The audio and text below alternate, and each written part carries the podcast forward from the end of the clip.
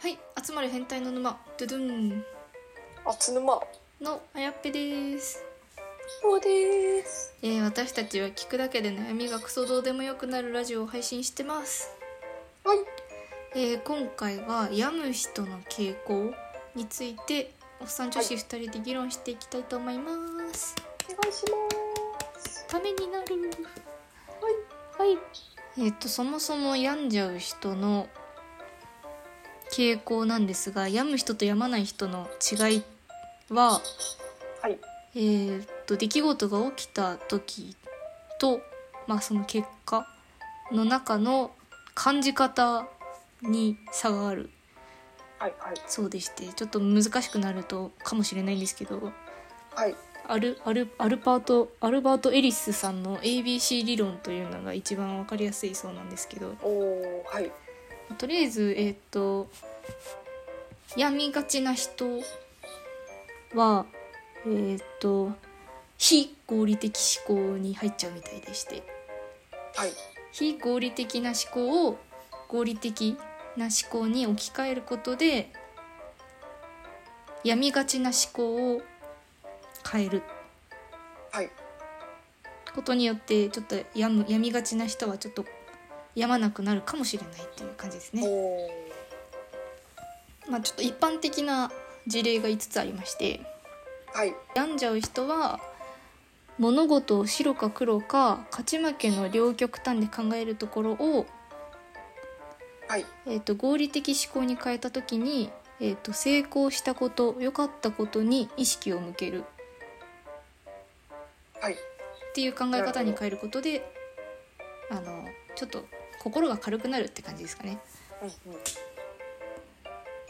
勝ち負けじゃなくて、えー、と成功したことだけを考えるって感じですかね。うーん特に負けたことを考えないっていう、まあ、あポジとテはィブそうということですねそうですねとりあえずポジティブまあなんかえその ABC 理論のそもそもの事例が職場で怒られた時にえーっとマイナスな考え方は怒られることは恥ずかしいことって考えるんですけどはいプラスな人は怒られることは期待されている証拠って考えるみたいなんですよ。おおそれでこう病んじゃう人は気持ちが沈むんですけどポジティブな人はこう奮起して頑張れるっていうなるほど考え方をまあ変えろと本当になんかポジティいうことですねブはいそれで、まあ、さっきの続きなんですけど括弧2番ですねえーっと、ネガティブな人は一度成功しなかったことは全部成功しないと考えてしまうんですがそれをポジティブに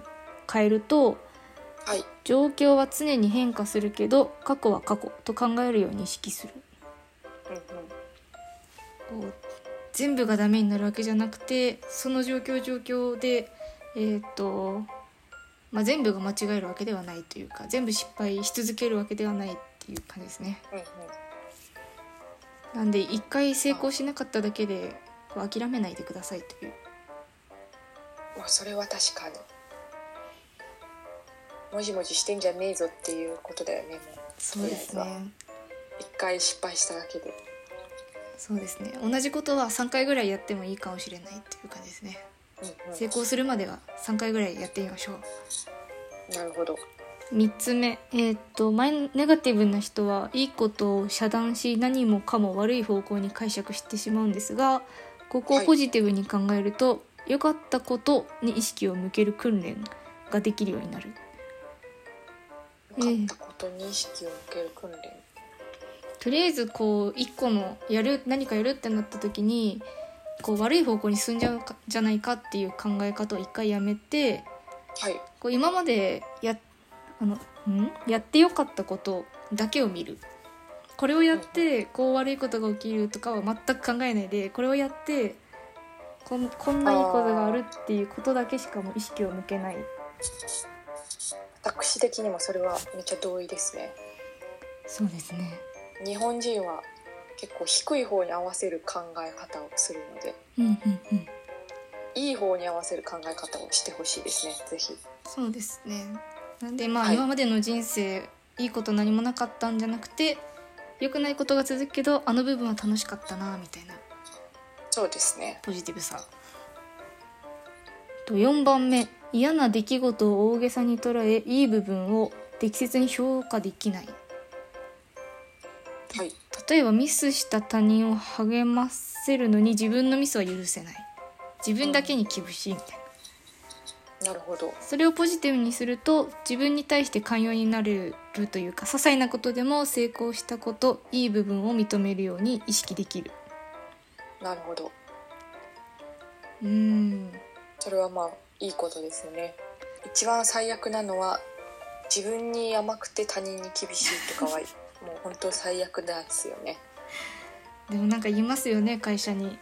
何人かはたまにいるよねそういう人たはまちょっとに見っていうなかい割といるよねそうですねとりあえず人のミスは責めなくていいと思いますもう一回も責める必要はないと思いますうんそれも全然自分でフォローしちゃえればもうプラスでしかないんでそうですね今まですごいこの人やっぱ優秀だなって思う人ってはい自分に死ぬほど厳しくて他人にめっちゃ甘いって人うん多い気がする、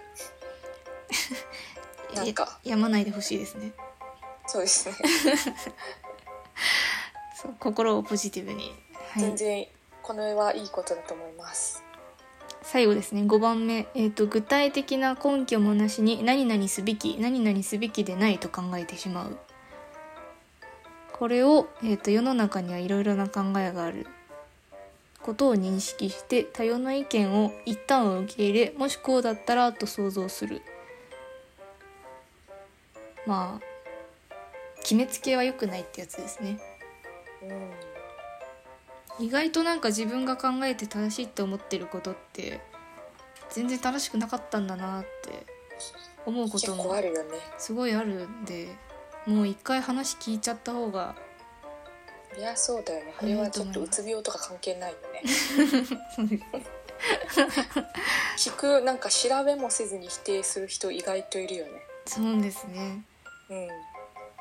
本当になんか世界広がる瞬間って自分自身もなんかすごいなんか感動するんでぜひどんどん吸収していってほしいですねそうですねそういう意見もあるんだぐらいでうんぜひなんでまあネガティブさんは結構仕事に対してとかだと想像つきやすいと思うんで是非ポジティブな思考を実践でも使ってもらえたらと思います。そうですねなかなか難しいと思うんですけどそうですそれねが性格だと分かっててもねあとなんか近くにポジティブな人いたらその人と近くにいれば多分思考がなん確とかなにく確かに真似しやすくなると思うんで確かになんかあやっぱアメリカとか行っちゃえばいいんじゃない の日本人って基本真面目だからやっぱうつ病多いんだそうですね。もんねねとりあえず両極端な完璧主義をやめて過去の失敗にとらわれすぎずいい部分に意識を向けて、えー、と自分に厳しくしすぎないはいで断言しないっていう5つのポイントをあのうんぜひ見直していただいて皆さん闇期から脱出しましょう。そうですねうつ病の方これを聞いているうつ病の方がいらっしゃったらぜひぜひ実践をしてみていただきたいですねはい。ちなみに今厚沼は伊藤さんがポジティブなんで伊藤さんの話そをうなのかなみんなポジティブじゃないんだ みんなネガティブなのてかしかもほとんど来てない人はもはやもうちょっとポジティブがネガティブなのかもわからないですけどあれは機械だから多分感情とか多分ないでしょプログラムされてるから感情 ちなみに伊原はネガティブな部分もあったんでちょっとこういうのを定期的に見ないと忘れちゃうんであの見見ていこうかなって思いますね確かに。まあでも誰でもネガティブな部分あるよっていうあの優しいポジティブな人を近くに置くように皆さんも頑張ってくださいもう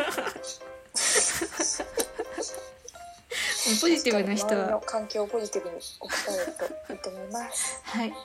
ということで、今回は、えっと、闇病む人の特徴についておっさん女子2人で議論していきましたこれからもどんどん更新していきますのでフォローや質問お待ちしておりますお待ちしてまそれではまた明日すまた明日